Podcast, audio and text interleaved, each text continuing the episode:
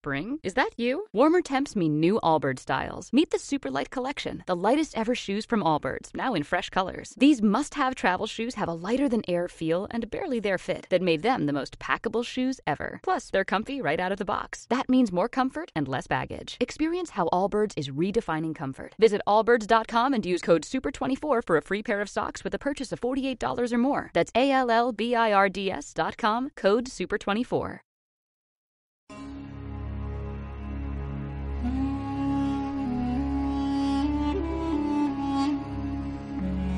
Mesocosmos, tu podcast de historia.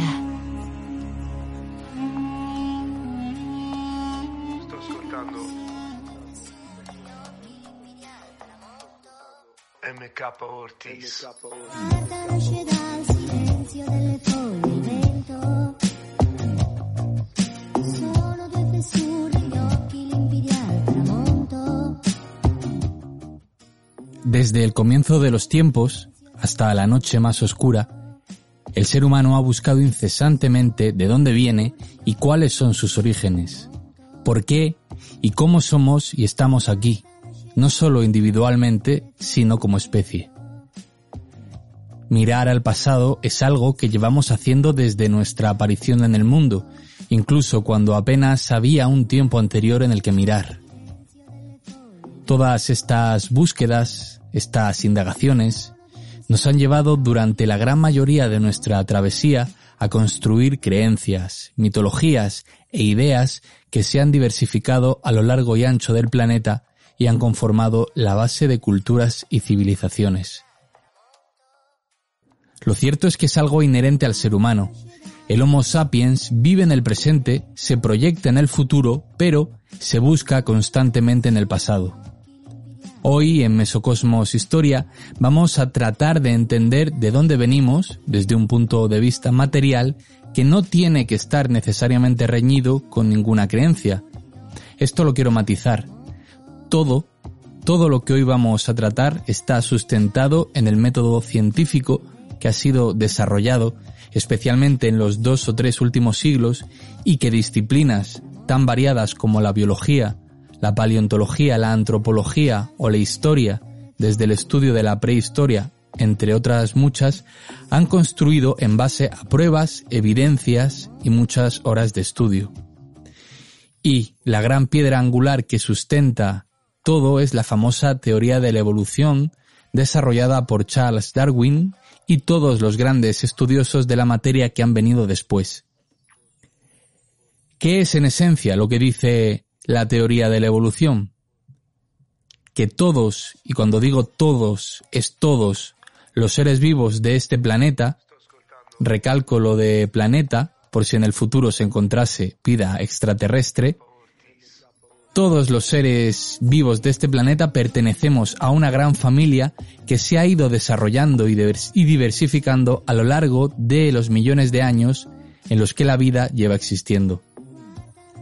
La idea de que un arquitecto nos crease desde su taller divino, como la teología natural explicó durante siglos basándose en las ideas religiosas del Génesis, perdieron un sentido literal, entre otras cosas, porque estas teorías creacionistas defendían la inmutabilidad de las especies, donde en una suerte de reparto Dios había creado o habría creado desde los organismos más simples hasta los más complejos sin relación unos con otros, con el hombre en la cúspide de esa pirámide de creación.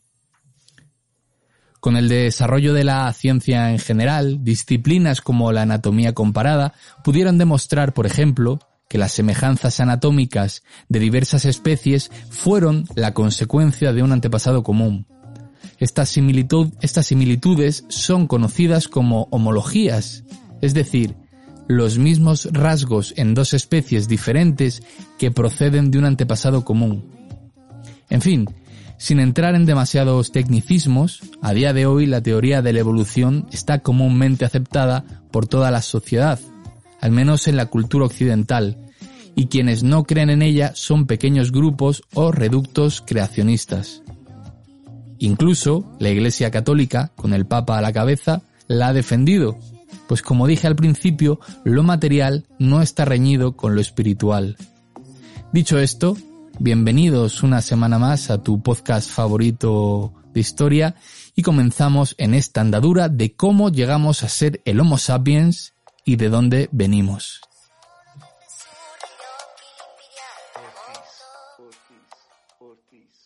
Recuerda, puedes escuchar un nuevo capítulo de Mesocosmos Historia todos los jueves a partir de las 8 de la tarde, hora española, o encontrar todo nuestro contenido a la carta en nuestro canal de iBox.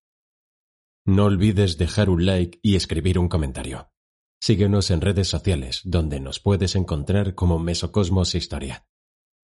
Mesocosmos, tu podcast de historia.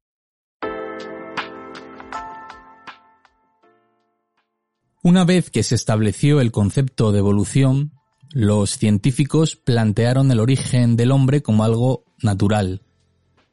Al principio se consideraba que los grandes simios como los gorilas eran los parientes más cercanos y por tanto la transición debió darse en África.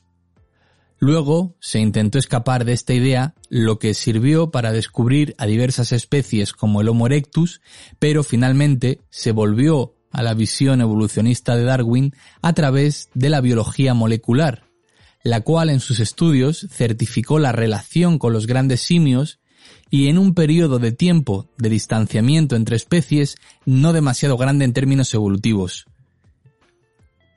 Otro tema importante es cuánta humanidad había en los primeros homínidos para así determinar los rasgos que caracterizan al humano moderno en contraposición a sus parientes. Darwin argumentó que ciertos rasgos, tales como la inteligencia, la destreza manual, la tecnología o cultura y el bipedismo, supondrían una ventaja evolutiva de una especie respecto a otras.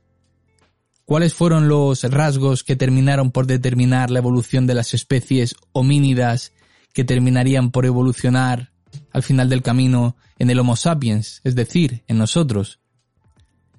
Pues entre los antropólogos hay cuatro momentos que resultan determinantes, aunque no hay consenso en el orden de importancia. Estos son la terrestrialidad, el bipedismo, la cultura y la encefalización. Hay que entender qué significan cada una de ellas para continuar.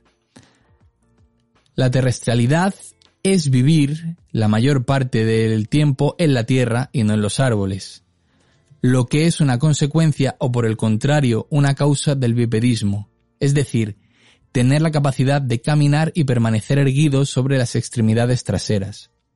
¿Qué ocurrió antes? Pues bien, algunos autores defienden que el bipedismo es la ventaja evolutiva de vivir en medios sin árboles como la sabana, donde permanecer erguido era la diferencia entre la vida y la muerte, al poder visualizar a animales cazadores con más espacio para poder reaccionar. La, encefalización fue el crecimiento del encéfalo y por lo tanto la mayor capacidad cerebral, lo que causó el desarrollo del pensamiento y la imaginación que fue determinante para aprender y para transmitir el conocimiento que se iba adquiriendo, lo que es completamente determinante para la creación de una cultura. Y llegamos a la cultura, a la importancia de la cultura, entendida de una manera material, como la capacidad de transmitir generacionalmente la creación y el uso de herramientas y procesos que facilitaran el sustento, la supervivencia.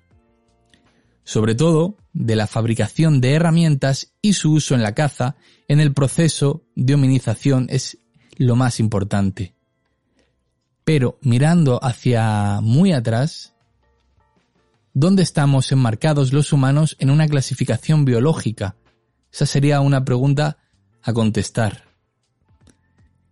Pues bien, los seres humanos se incluyen dentro del orden de los primates junto a animales como lemures, monos o grandes primates. Dentro del orden de los primates se incluye a las especies extinguidas que dieron lugar a las actuales, y actualmente hay 187 especies. De nuevo, ¿cuál sería la pregunta ahora? Pues encontrar qué tenemos en común con todas estas especies para pertenecer al mismo orden, porque a priori piensas en un lemur y piensas en un gorila, o en un ser humano y no, no se parecen. Pero sí que hay cosas, sí que hay características. En términos biológicos, para empezar, somos mamíferos con placenta, vivíparos, es decir, que nuestros embriones se desarrollan dentro del útero de las madres. Generalmente hemos sido arborícoras, es decir, los primates viven la mayor tiempo, la mayor parte del tiempo en los árboles. Los primates poseen extremidades largas que terminan en cinco dedos, con yemas anchas y sensibles, y uñas en lugar de garras. Con la vista como sentido predominante, por lo que las órbitas oculares se desplazaron hacia la parte delantera de la cara o del rostro, lo que fue clave para una visión tridimensional. Y también es importante destacar que a partir de determinado momento los primates comenzaron a tener visión en color, por lo que cambiaron el paradigma de muchos mamíferos de pequeño tamaño y comenzaron a ser animales diurnos. Otras importantes características de los primates fue el desarrollo del cerebro, en especial en áreas sensoriales de la capacidad motora y de la coordinación, así como en áreas de asociación. Que el cerebro fuese aumentando de tamaño significó progresivamente, en las diferentes especies, que el cráneo se tuviera que desarrollar más, con efectos como una disminución del prognatismo, es decir, para entendernos que la mandíbula inferior no sobresaliese tanto, por lo que el olfato quedó en un segundo lugar al tener menos espacio para el desarrollo del hocico, así como perder tamaño y número de piezas dentales. Por último, respecto a los primates, hay que mencionar que otra característica importante es la relativa longevidad y un ritmo de reproducción bastante lento, con una inversión de tiempo elevado entre crías y una madurez sexual también alta, así como una gestación larga y no tener más de una cría por embarazo. ¿Qué supone estas últimas características que en principio podría pensarse que son una desventaja respecto a otras especies que tienen muchas más crías en periodos de gestación mucho más cortos? Pues dos cosas que son fundamentales y que hemos heredado y perfeccionado. Una es el desarrollo de los grupos familiares, del clan, lo que lleva a la segunda, que es que una gran parte del comportamiento de los primates, y luego en especial de los, de los homínidos, y más perfeccionado aún de los homininos, es que el comportamiento está, está adquirido, es adquirido, es aprendido, no solamente es instintivo.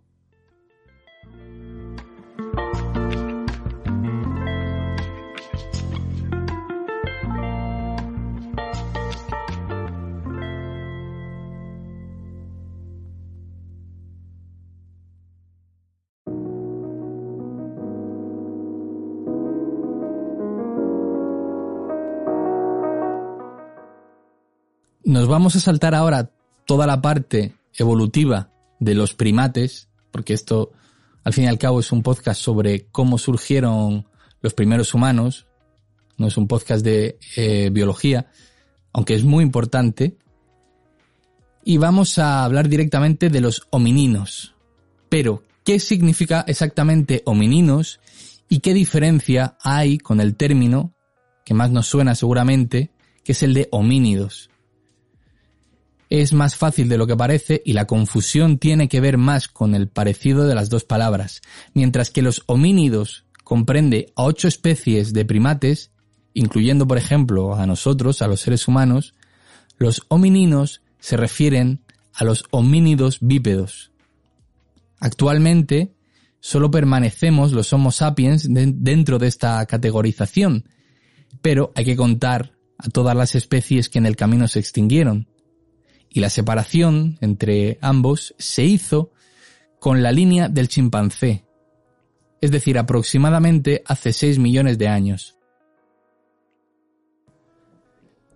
¿Y qué características son las que nos convierten en homos? Son importantes citarlas porque ellas son parte de la clave de ser de lo que somos hoy en día, y básicamente todas ellas se desarrollan a partir del bipedismo.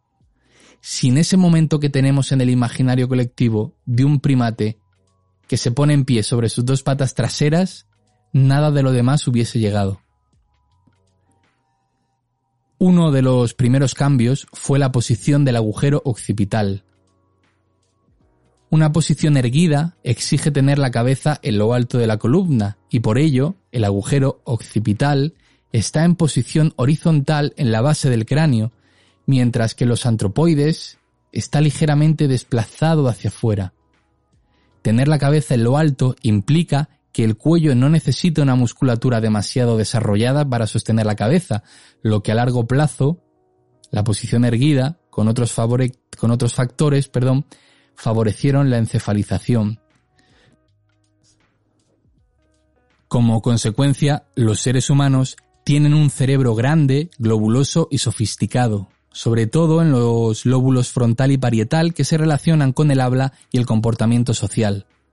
La posición bípeda también permitió el alargamiento del cuello, lo que a su vez permitió la separación de faringe y laringe, necesaria para emitir una gran amplitud de sonidos con modulación, lo que nos acabaría llevando al habla.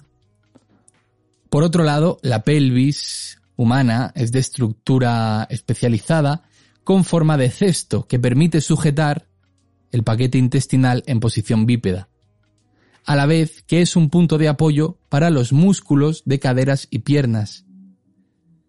La pelvis humana es ancha y es basada, mientras que la de los otros primates es dorsal, alargada y dificulta la posición bípeda. Esto también supuso dificultades en el parto de los humanos, ya que la cabeza de las crías humanas, para empezar, son más grandes en comparación con la de otros primates, y los cambios estructurales de la pelvis para la posición bípeda hicieron los partos más complicados. Por último, las extremidades inferiores son realmente las únicas responsables de la marcha bípeda, del caminar, del moverse de forma bípeda. Los fémures de los otros antropomorfos son cortos, son curvados y paralelos entre sí o se orientan hacia el exterior y tienen una forma natural flexionada.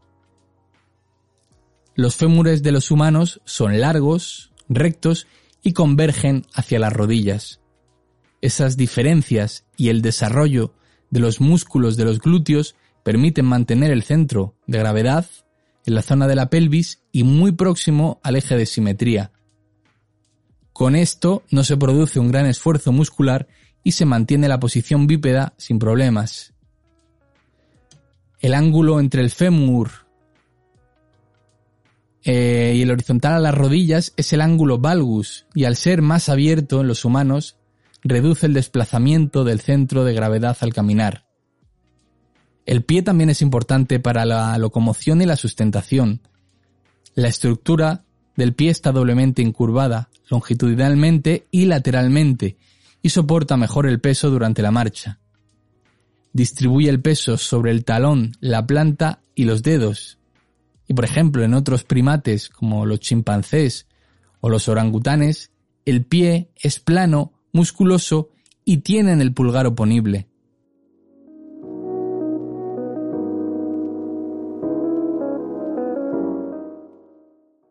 Vamos a hablar ahora de los primeros homínidos, los primeros homininos, los Australopithecus ya hace varios millones de años eh, tuvo, tuvo que existir y existió, lo que pasa es que no se conoce, un antepasado común que no era bípedo, con rasgos y comportamientos que no eran muy diferentes a los de los póngidos actuales. Como póngidos entendemos a los chimpancés, a los gorilas, a los orangutanes, que ya tenían un dimorfismo sexual. Un dimorfismo sexual es el tamaño entre el macho y la hembra, no siempre tiene que ser a favor del macho, pero en los primates suele ser el macho el más grande y con cráneo pequeño. Entre hace 4 millones de años y hasta hace un millón de años, el conjunto de la mayoría de los homínidos y los homininos estuvo constituido por géneros y especies diversas, aunque a día de hoy solo quedemos los sapiens sapiens. Y es a partir de este antepasado desconocido cuando se habría derivado y se habría constituido la familia hominida, hominina.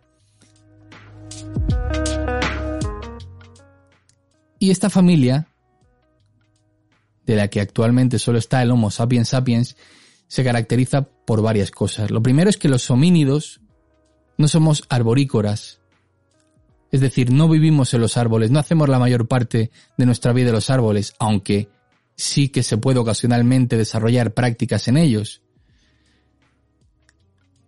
Otra parte importante es que el sistema de locomoción es bípedo, somos animales erguidos que caminan sobre dos patas, las traseras y las delanteras las tenemos libres.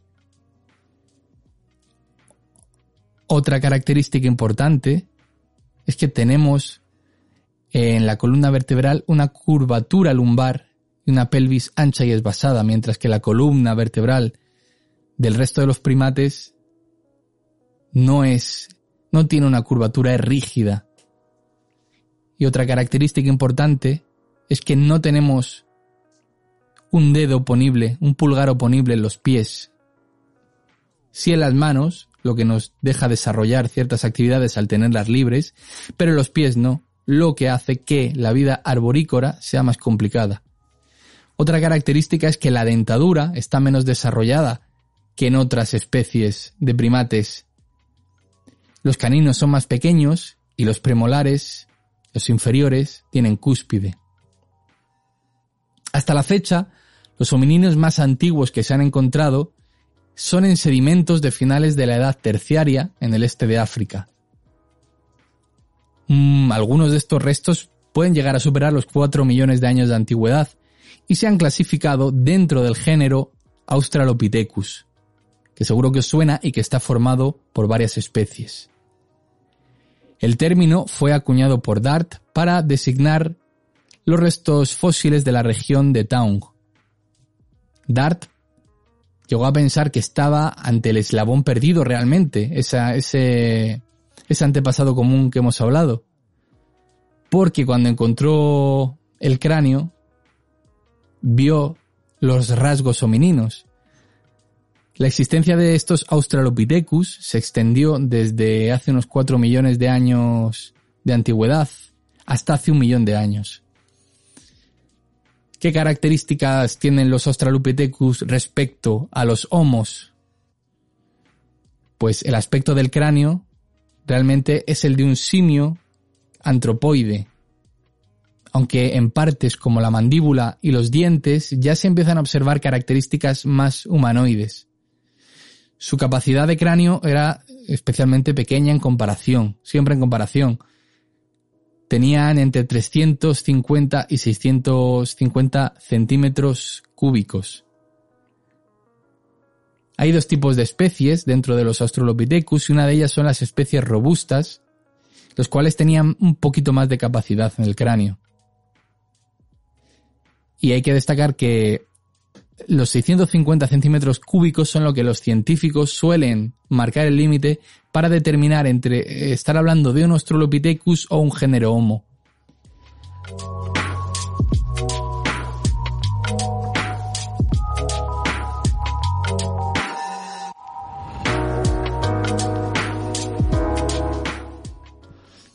Aunque ya se puede observar el bipedismo dentro de los Australopithecus y una posición erecta generalmente en su, en su manera de estar, su pelvis no es humana.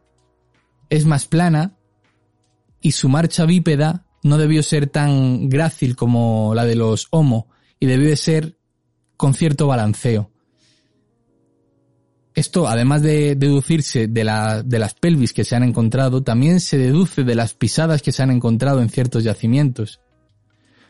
¿Por qué? Porque en la secuencia de pisadas se reconoce que los pasos y los pies se van cruzando.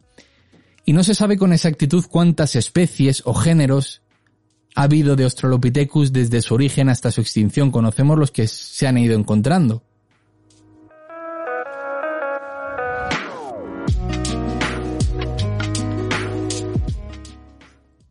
Pero lo que sí que es cierto, que hasta los años 80 se habían diferenciado muchas especies y varios géneros, y prácticamente cada nuevo hallazgo representaba un nuevo taxón, sin contar que dentro de una especie la naturaleza hay una gran variabilidad. A partir de los años 80 la tendencia cambió y se tiende a simplificar el panorama. Se llegó a un consenso para reconocer unas pocas especies y solo un género de Australopithecus, aunque algunos mencionan el género Parantropo también. El problema realmente no está resuelto porque los restos fósiles son escasos, son muy fragmentarios, son de difícil diagnóstico y entre los especialistas hay puntos de conflicto, ya que las diferencias anatómicas pueden ser pueden ser cronológicas, pueden ser geográficas o pueden ser sexuales. El representante más antiguo del género se reconoció hace relativamente poco tiempo de este género.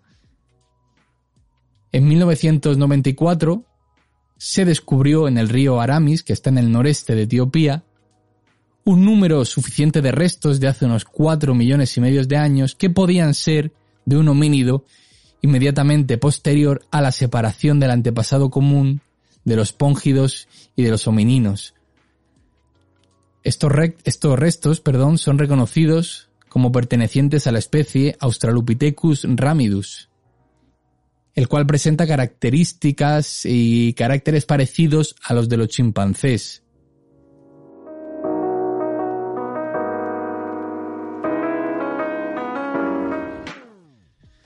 Y es posible que viviera en un medio forestal porque lo han demostrado los restos de otros animales donde han aparecido sus fósiles, que son de la misma época, como monos o antílopes. Los dientes de este Australopithecus ramidus o ramidus presentan un esmalte fino como el de los chimpancés que se alimentan de productos como tallos que hay en los bosques. Por lo tanto, se cree que fueron individuos que explotarían zonas boscosas aunque ya tuvieran que, empezar a desplazarse por zonas abiertas. En 1995, un equipo dirigido por Leakey localizó los yacimientos de Canapoy y de Alia Bay, en ambas orillas del lago Turkana, fósiles de homíninos, homininos de hace 4 millones de años. Y con estos restos crearon bueno, crearon, dieron nombre a una especie nueva, el Australopithecus amanensis. En este caso se trata de unos homininos muy primitivos a juzgar por un maxilar muy desarrollado y su conjunto de dientes. Presentaban además un esmalte grueso en los molares. La asociación de los fósiles y de los restos sugiere que vivían en un ambiente abierto o de, o de sabana arbolada, y se atestigua la presencia de monos y antílopes con cuernos en espiral, pero también de gerbos y de animales más pequeños. Se han encontrado las extremidades inferiores, pero para sus descubridores es suficientemente significativo como para afirmar que los Australopithecus anamensis eran bípedos. Es decir, con estos individuos aparece el bipedismo y la explotación de un nuevo nicho ecológico, que es el del espacio abierto, el siguiente millón de años corresponde al Australopithecus afarensis, también perteneciente al África Oriental, y la mayor parte de los restos que se han encontrado es en la región del Afar en Etiopía y en Tanzania. Los afarensis datan entre 3,4 y 3 millones de años en la parte de Etiopía y 3 millones y medio de años en la parte de Tanzania.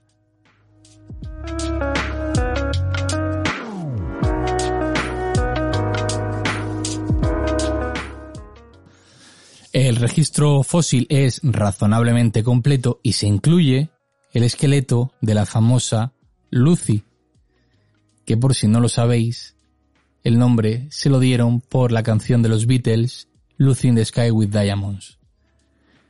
La especie la dieron a conocer en 1978 Johansson y White, y hubo otros investigadores que consideraron que los individuos incluidos en Australopithecus afarensis no eran de una sola especie, aunque ésta tuviese un marcado dimorfismo sexual, ya que argumentaban que la diferencia de tamaño entre algunos cráneos era notable. En el yacimiento 333 de Adar, en Etiopía, Hay muchos restos de homininos de 3,2 millones de años sin mezcla con otros huesos, y estos restos pertenecen a un grupo de por lo menos 13 individuos que murieron juntos y a la vez como consecuencia de posiblemente una catástrofe, una catástrofe natural y se conocen como la primera familia. Lo que nos puede llevar a esto es a la conclusión de que los primeros homininos tienen un origen este africano. También se puede decir que los Australopithecus afarensis son seres simiescos en su apariencia de cuello hacia arriba, mientras que el cuerpo tiene rasgos más humanos. Esto es lo que se llama una evolución en mosaico, lo que quiere decir que unas partes se modernizan y otras mantienen rasgos más arcaicos. Y en cuanto a los aspectos conductuales, pues parecía que vivían en hábitats diversos de zonas húmedas arboladas y zonas secas y abiertas. Se alimentaban por recolección de plantas, de frutos, de semillas, y no hay constancia de la existencia estructurada de un hábitat ni del uso ni de la fabricación de instrumentos. Hubo otras muchas especies de Australopithecus, no solo los robustos, sino también gráciles como los Australopithecus africanos o los Australopithecus gari, de los que se constata que es el hominino más antiguo que hizo uso de herramientas. ¿Por qué? Por la presencia de huesos con marcas que implicaba que estos, que estos Australopithecus tenían cierta capacidad de planificación ya que usaban recursos en zonas donde no era fácil obtenerlos, y esta capacidad ha sido denominada como un comportamiento previsor que se opone a un comportamiento oportunista. Hace aproximadamente 2,8 millones de años comenzaron a darse oscilaciones climáticas que estaban asociadas a la expansión de los mantos de hielo en el hemisferio norte, y esto tuvo consecuencias en la flora y en la fauna del este de África. ¿Qué pasó? Que se redujeron los medios arbolados. El registro fósil manifiesta entonces un reemplazo de formas de medios húmedos por otras adaptadas a los medios secos, y así evolucionaron en una especie de dos ramas. La primera de estas ramas fue una adaptación biológica y como resultado de ello llegaron los parántropos, que literalmente su nombre significa al lado del hombre, que fueron individuos muy especializados que convivieron durante aproximadamente un millón y medio de años con el Homo. Parántropo Atiopecus, Parántropo boisei y Parántropo robustu son los géneros que se conocen al menos hasta día de hoy.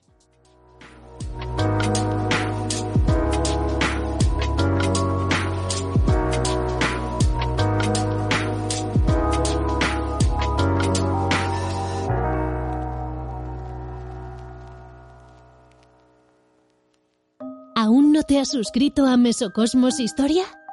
Puedes hacerlo desde un euro con cincuenta al mes desde la pestaña Apoyar en iVoox. A cambio recibirás contenido exclusivo y acceso a sorteos y regalos. Además, nos ayudarás a seguir haciendo historia. Mesocosmos, tu podcast de historia.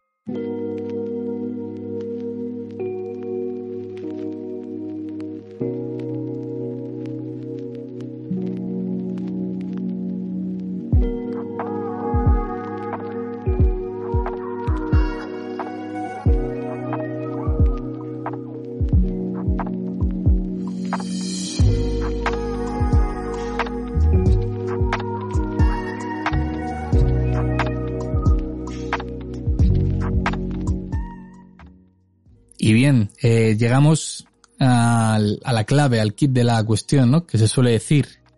El género Homo. Para empezar hay que decir que la definición del género Homo siempre ha tenido algo de polémica. ¿Por qué? Porque existen unas características que son exclusivas de los Homo, como la pelvis, los dientes, la forma del cráneo, del cráneo, perdón, pero el criterio más importante es la materia gris, el pensamiento reflexivo abstracto y una capacidad craneal que nos permite adquirir y desarrollar y transmitir una cultura.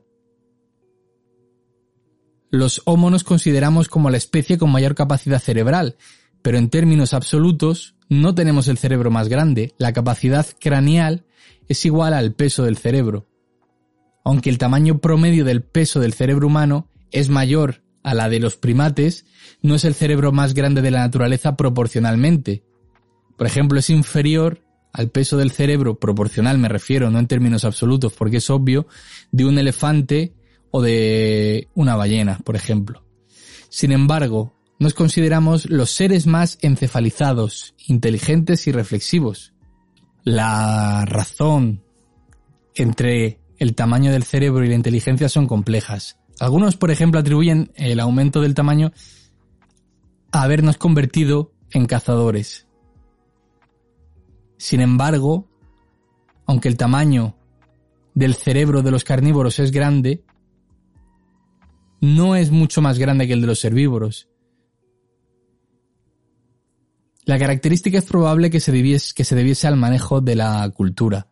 Hay teorías que relacionan el consumo de carne con el desarrollo del cerebro y la reducción del, intestino, por ejemplo, que se basa en que todos los organismos tenemos un gasto energético basal que es la suma del gasto de los distintos órganos. Los órganos que más consumen son el hígado, el intestino, el corazón y el cerebro. El consumo de carne implica una reducción del intestino y en consecuencia del gasto energético que se puede trasladar al cerebro. Las expansiones cerebrales se dan en especies como Homo habilis, que seguramente fue el primer primate que comenzó a comer carne cruda, y con Homo erectus, que fue el primer hominino que domestica el fuego y que por lo tanto puede cocinar la carne. El Homo erectus empezó a contar con un alimento predigerido y como consecuencia hay menos consumo aún del, del intestino, lo que pasa al cerebro, por lo cual aumenta.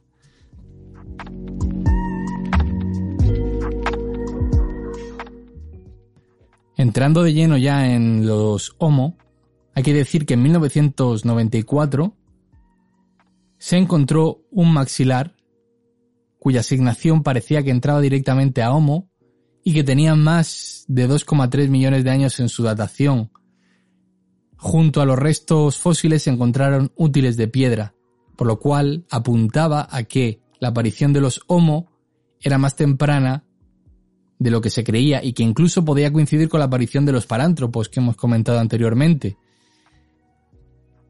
Este era el Homo habilis, el cual tenía unas características anatómicas que marcan ciertas diferencias.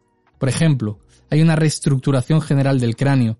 La bóveda del cráneo se elevó, la frente se abombó, se redondeó la parte posterior, se atenuaron las inserciones musculares, las paredes del cráneo fueron más delgadas y hubo una reducción del estrechamiento postorbital. Se atenuaron también los arcos supraorbitales, la cara se modificó, era más alta, más plana, más prognata y algo más estrecha con relación al cráneo. La mandíbula estaba reducida, con las piezas dentales casi comparables a las de los humanos anatómicamente modernos. Esto significa que se habían reducido los molares y que la dieta podía ser, como se suele decir, generalista, es decir, comía muchos vegetales, pero también comía carne. Respecto a sus extremidades, eh, la mano es eh, especial, eh, casi moderna, o esencialmente moderna, con una gran capacidad para ejercer mm, presión y una gran capacidad manipuladora. Y el pie también tiene aspecto de, de ser moderno. En estos cerebros de los primeros Homo se observa lo que se llama una lateralización, es decir, una protuberancia en el lóbulo izquierdo donde se encuentran ciertas áreas del cerebro que se podían especializar, por ejemplo, en la capacidad de articular palabras. Además, estos centros también controlan movimientos de precisión, a partir de aquí vamos a hablar de las primeras culturas humanas, que son aquellas que se identifican por la aparición de herramientas. Partiendo de esa base, el sistema material da una información parcial sobre la tecnología de estos grupos. Es cierto que los materiales pudieron ser muy variados, pero solo se han conservado los artefactos de piedra. Y con todo estos son útiles fundamentales para la subsistencia y para todos los otros procesos de tecnología. Por lo tanto, el estudio de esta tecnología a partir de la industria lítica da una información muy valiosa sobre la subsistencia y la capacidad de aprovechamiento del medio. Los estudios de industrias líticas tradicionales pretendían establecer características culturales. Actualmente los objetivos van más allá y el estudio se integra en la subsistencia, la organización social y la psicología. Se busca conocer la función de cada una de esas herramientas, eh, conocer también sus procesos tecnológicos, cómo se abastecían de manera territorial o incluso de fuera del territorio, y así conocer la organización territorial, y hablar de eso que hemos hablado antes de previsión o de oportunismo. Y se busca también conocer la existencia de lugares centrales a los que se llevaban estos materiales. La primera de las industrias líticas del registro arqueológico se conoce como Oldubayense. Se encuentra en los primeros momentos de aparición del Homo y en pocos yacimientos que van de hace 2,5 a 1,5 millones de años sin experimentar apenas transformaciones significativas. El oldubayense muestra una variedad de tipos desconocidos en el mundo animal, y es posible establecer grupos tipológicos, destacando núcleos parciales tallados con una o dos caras, conformando una punta, un filo más o menos rectilíneo, lascas o fragmentos de las mismas, o con algún tipo de retoque en forma de raspador también piedras con huellas de golpe que pueden ser consideradas como percutores. Los estudios de esta cultura eh, permiten conocer las capacidades cognitivas de los grupos. Por ejemplo, la mayoría eran diestros, lo que significaba que tenían una estructura cerebral lateralizada, es decir, que estaba más desarrollada la parte izquierda del cerebro. Entre los 2,5 y 1,5 millones de años, en África conviven hasta cuatro especies de homininos. Y dos o tres son Homo, el habilis y el erectus seguro. ¿Cuál es la cuestión finalmente diferencial entre los Australopithecus y el habilis? Y a partir de ahora en todos los eh, géneros del Homo. Pues que el habilis fue el primero que pudo realizar útiles la talla, siendo quizá la herramienta más arcaica con su versión del filo, que consistía en crear filos cortantes mediante el golpeo de piedras. Lo más importante realmente no es que el habilis hiciese un canto tallado, sino el pensar en crear un canto tallado, el tener el concepto que hay que tener para poder crearlo. Y no solo eso, sino crear en torno a esto una cadena de operancia. Es decir, la capacidad de crear es lo que hace al Homo habilis de nuestra especie y a partir de ahora la historia va a ser una combinación de un proceso de evolución tecnológico y biológico. Ya no solo va a ser biológico, sino también una cuestión de tecnología, una cuestión cultural, que van a ser juntos, que van a ir juntos, que van a ser inseparables. Y esto terminó hace unos 40.000 años, cuando dejaron de existir otras especies más allá del sapiens.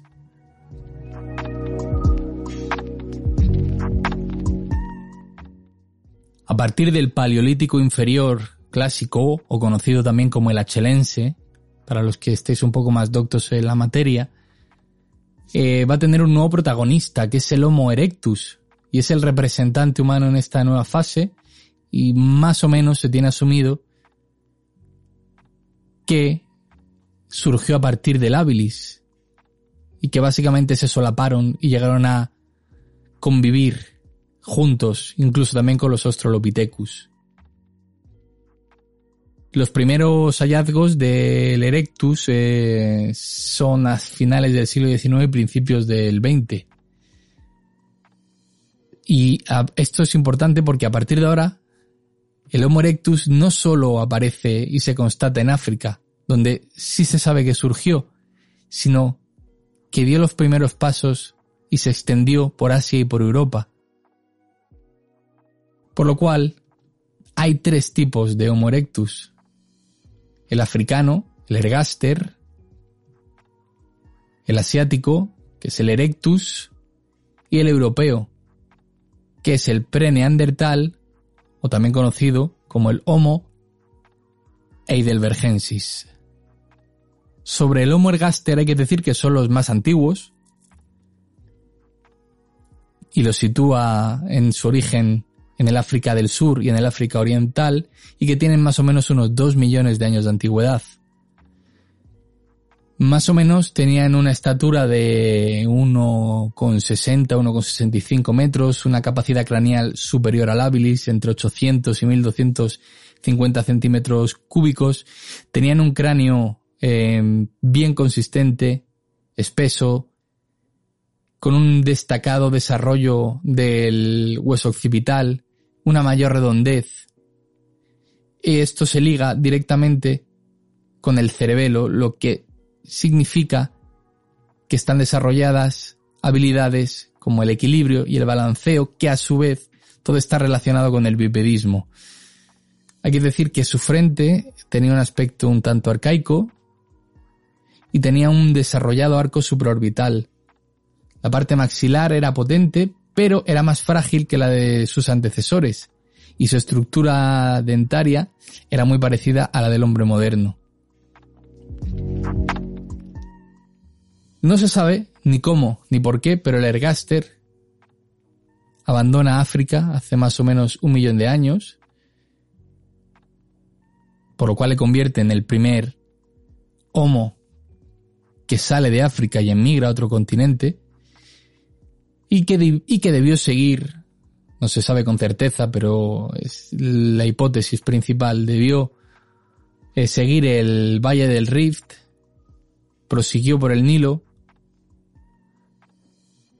cruzó Oriente Medio y desde allí se expandió por Asia, por un lado, y por Europa hacia el otro. Según la hipótesis materialista, el ergaster salió de África por un desequilibrio tecnológico en la región oriental de África. Es decir, algunos grupos de Erectus evolucionan más allá de los cantos tallados que hemos visto antes y los otros se quedan desplazados por que están por detrás tecnológicamente. Por lo tanto, los primeros Erectus en llegar a Eurasia desarrollan la tecnología de los cantos tallados hace un millón de años. Ahora vamos a hablar del Homo erectus asiático. Los más importantes se han descubierto en Sangirán y Trinín y tienen una antigüedad que no llega a un millón de años, tiene unos 900.000 años. Se conserva poco de ellos y se denota una visera ósea y un fuerte desarrollo occipital. La mayoría de, sus, los cráneos y restos que se han encontrado eh, o que se han ido encontrando a lo largo de la historia o que se creen más bien que se han encontrado han desaparecido porque la medicina oriental mm, requiere de mucha masa ósea. Por lo cual, de los tres tipos de Homo erectus, es el menos estudiado y el que menos se puede estudiar. Por lo cual vamos a hablar del y el del Vergensis, que es la población europea de Homo erectus, y era notable, era amplia. No se cree más antigua su presencia que un millón de años, hablando y postulando sobre lo que hemos dicho antes. Y además se cree y se piensa que primero el Erectus coloniza Asia. Los descubrimientos más reconocidos son los de la mandíbula de Banjot y el cráneo de Aragó, que tienen rasgos anatómicos propios del Erectus. Sin embargo, los, yacimientos más significativos nos tienen que llevar directamente y mirar en España en la Sierra de Atapuerca.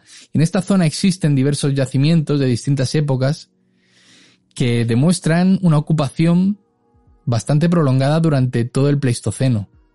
En la famosísima para cualquiera que le interese un poco la antropología, cima de los huesos, han aparecido muchos huesos depositados de preneandertales o Heidelbergensis, siendo la muestra de población más importante de toda Europa, y fue depositada allí hace aproximadamente unos 350.000 años.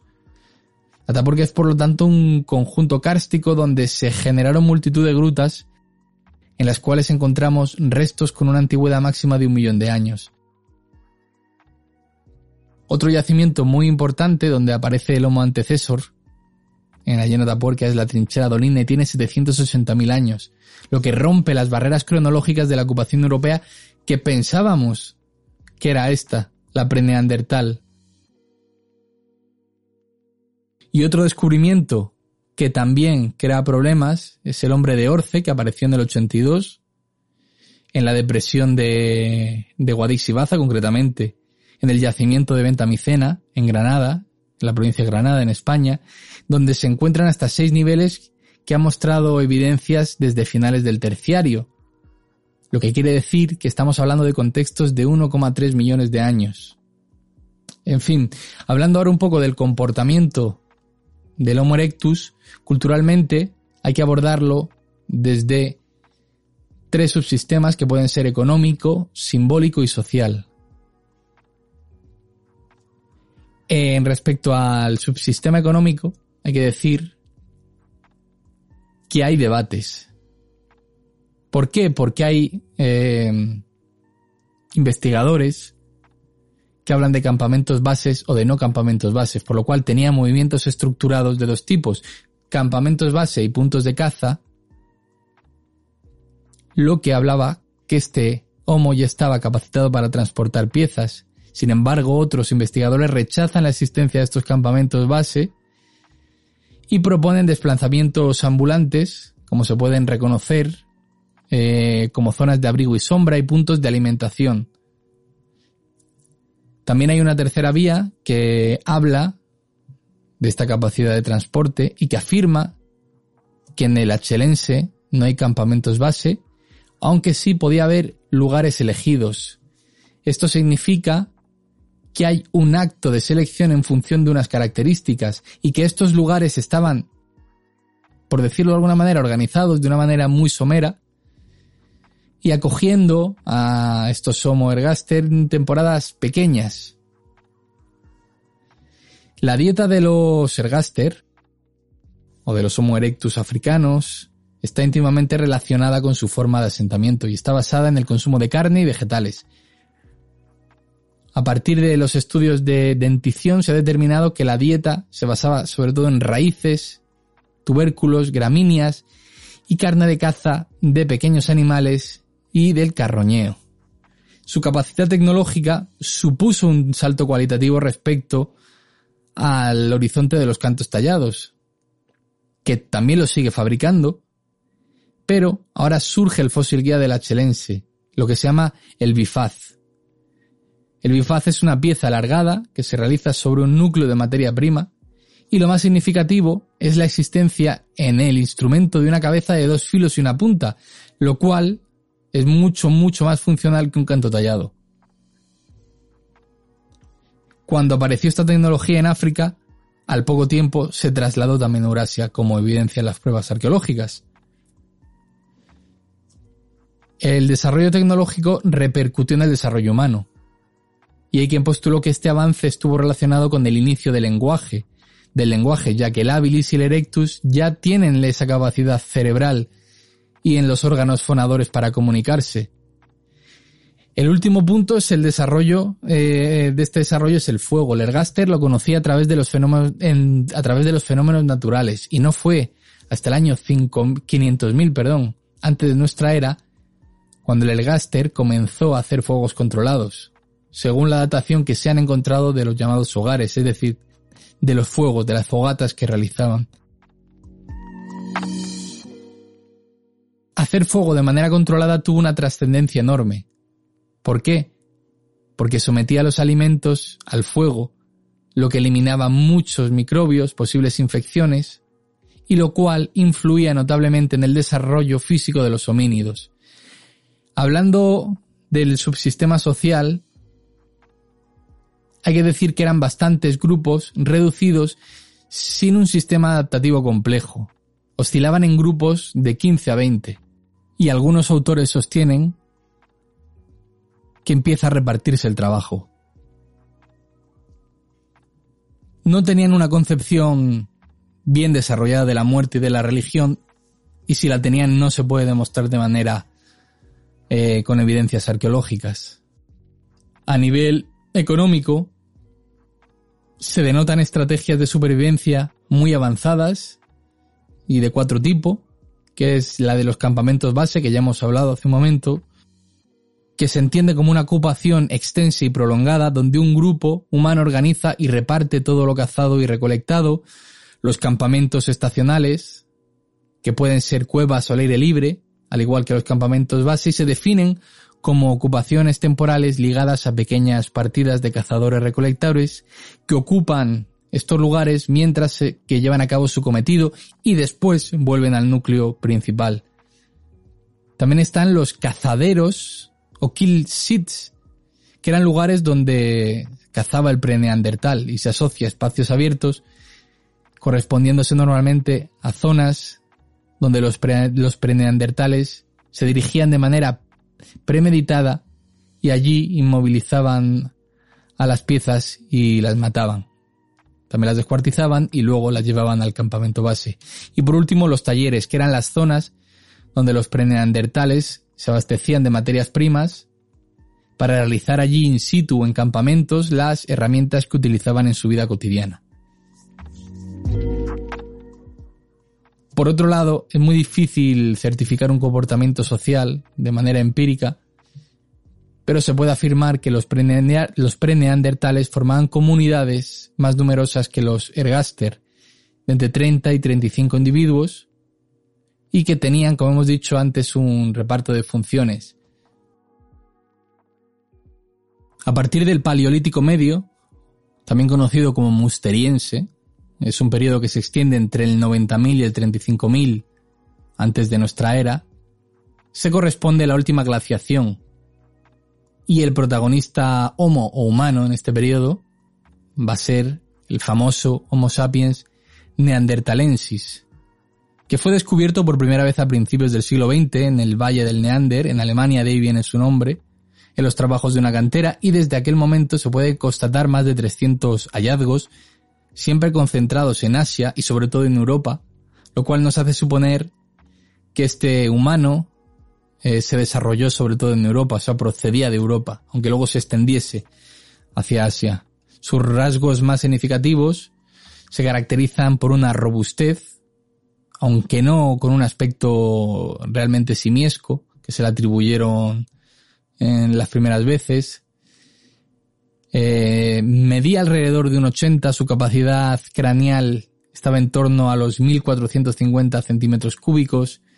El cráneo tenía unos arcos superciliares muy fuertes, con unas cuencas grandes y redondeadas, la fosa nasal también era amplia y tenía una mandíbula muy potente. El rasgo quizás más característico del neandertal sea el espacio que existe entre la rama maxilar y el inicio de la dentadura, denominado biostema, que es un rasgo que es único de los neandertales, lo que explica que su dentadura era algo así como una tercera mano, aunque esta es una hipótesis que realmente está muy discutida. Eh, la tibia, por ejemplo, era circular, lo que parece ser que determinó una forma de caminar muy singular, muy contrastada con el Homo sapiens sapiens. También podemos hablar del tórax en forma de barril.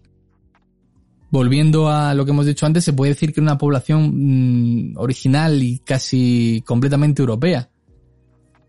La trinchera dolina en, en, Atapuerca, a través de su secuencia estatigráfica, ha permitido reconstruir el clima y el paisaje de la zona durante el Pleistoceno medio, y era un clima bastante frío. Hablando de su comportamiento, eh, a nivel territorial, el neandertal hay que abordarlo desde la diversidad de ocupaciones que desarrolló. Por las condiciones climáticas del Paleolítico Medio, las ocupaciones se encuentran casi siempre en cuevas, aunque también se pueden encontrar excepciones a aire libre.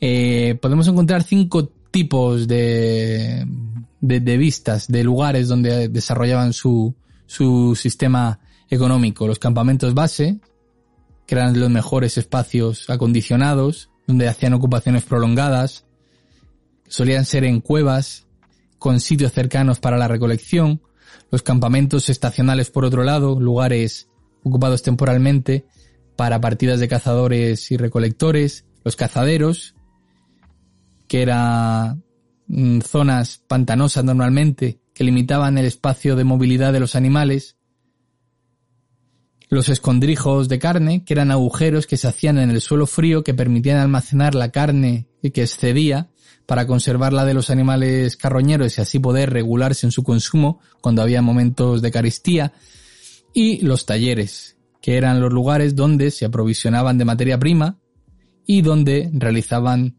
las herramientas, cuyo grado además de especialización denotaba ya un salto cualitativo respecto al periodo anterior. Ahora se reduce el tamaño de las piezas, lo cual se traduce realmente en una práctica desaparición de los bifaces y se generaliza la industria sobre las lascas. A nivel social, eh, todo se organiza en torno a, los campamentos base, por lo cual se cree que los grupos neandertales debían estar formados por 15 o 30 personas. Desde un punto de vista paleontológico, se puede decir que mantuvieron muy fuertes relaciones de parentesco debido a la dureza del clima, lo cual limitó enormemente las relaciones entre grupos, por lo cual debieron estar abocados a la endogamia. Esto significa que los grupos tuvieron realmente un muy limitado crecimiento demográfico por estas relaciones endogámicas y los individuos que llegaban a adultos tenían una esperanza de vida realmente corta, por lo cual también se denota que había una fuerte y una gran mortalidad infantil. Se cree que los, los hombres se dedicaban a la caza y a la recolección y que las mujeres se dedicaban al cuidado de las crías y a labores de talla y recolección, pero cerca del campamento base. Mucho se ha hablado sobre por qué se les acredita como sapiens, y realmente esto tiene que ver con su actitud respecto a la muerte. Los neandertales presentaron enterramientos y ritos funerarios, y esto está constatado de forma arqueológica. ¿Con qué finalidad? Pues con la finalidad fundamental de un enterramiento y de un rito funerario, que es en un inicio preservar a los cadáveres de sus seres queridos de, de, los animales carroñeros, lo cual conceptuaba, aunque no se puede saber con, con certeza, que había una creencia en el más allá. Sus las tumbas se situaban dentro de la cueva, en un lugar oculto, y así integraban a su antepasado a su existencia, a su propia existencia, lo que hacía de él una referencia.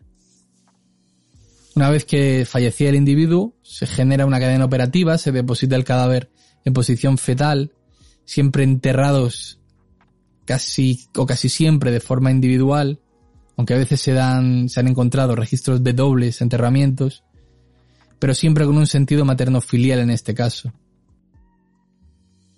Entre hace 40 y 35 mil años, los, ne los, neandertales desaparecen, y hay varias hipótesis sobre ellos. Una de ellas es que los, neandertales desaparecieron por su endogamia, que a la larga proporcionó eh, infertilidad con individuos cada vez más defectuosos, que no tenían esa capacidad de reproducirse. Otra de las teorías es que fueron eliminadas por el propio sapiens sapiens, por nosotros, ya que convivimos, y esto hay que destacarlo. ¿Por qué? Porque cada vez fueron desplazando a los neandertales hacia zonas más desfavorecidas. No fue una eliminación planeada y sistemática, simplemente aprovechaban su mayor, no voy a decir capacidad, pero sus, sus dotes. Y estos fueron cada vez eh, cogiendo zonas más, más favorecidas y desplazando a los neandertales. Otra de las teorías que posiblemente es de las más plausibles es que eh, existió el mestizaje entre ambas. Una unión entre ambas, donde los neandertales acabaron diluyéndose en un paulatino mestizaje con nosotros, y donde pruebas de ADN a lo largo de los últimos años y las últimas décadas han demostrado que en el ADN mitocondrial, es decir, el que los traspasan las madres, y que en torno a un 1 o un 3% de nuestro ADN es de origen neandertal.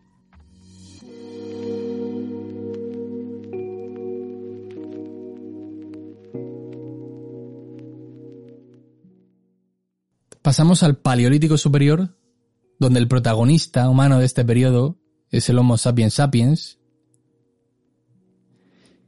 es decir, nosotros, cuyos rasgos anatómicos son una estatura media entre 1,65 y 1,80, un cráneo redondeado y proporcionado, sin prognatismo, que tiene unas fosas oculares más pequeñas y recogidas, tiende a tener una morfología rectangular, con fosas nasales mucho menores que las de las otras especies y con una mandíbula con una dentadura completamente actual y donde destaca el mentón, que es el único, es único en el Homo sapiens sapiens. Uno de los problemas más significativos es eh, cuando estudiamos el hombre moderno, Homo sapiens sapiens, es el del origen. Hay dos teorías el jardín del Edén o la teoría multiregional. La teoría más aceptada es la del jardín del Edén. ¿Qué dice esta teoría? Que el hombre moderno surge en el eje suroriental africano y a partir de ahí únicamente se expansiona saliendo de África por la ruta del Valle del Rif y del Valle del Nilo, alcanza la península del Sinaí y el Próximo Oriente, y se abre paso en ese punto bifurcándose, como hizo el Homo erectus, hacia Asia, Europa, Australia y por el estrecho de Bering más adelante, claro, hasta América. Hay argumentos que se apoyan en esta teoría que son de dos tipos, los paleontológicos y los arqueológicos. Y también investigaciones a partir, de, a partir del ADN mitocondrial de poblaciones actuales. Los argumentos paleontológicos y arqueológicos dicen que el Homo sapiens sapiens procede, como no puede ser de otra manera, del África Oriental y del África del Sur. Por otro lado, la teoría multiregional eh, plantea un, un origen del hombre moderno que no se basa solo en un lugar, sino que es el resultado de una coevolución de distintos lugares, en distintos lugares, que finalmente se concreta en tiempos distintos, y por lo tanto se fijan en el Erectus como una diversificación de razas. Por lo tanto, creen que el Sapiens Sapiens surgió en el África del Ergaster y que en Europa, por ejemplo, el esquema era preneandertales, neandertales y modernos.